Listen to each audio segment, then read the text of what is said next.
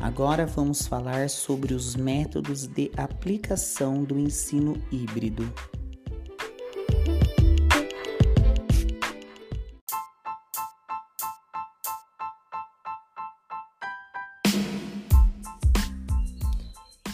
Modelo de rotação.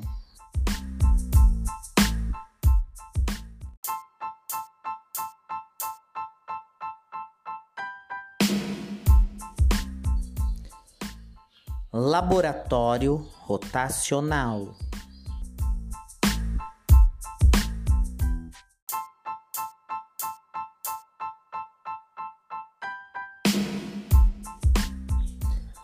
Rotação individual.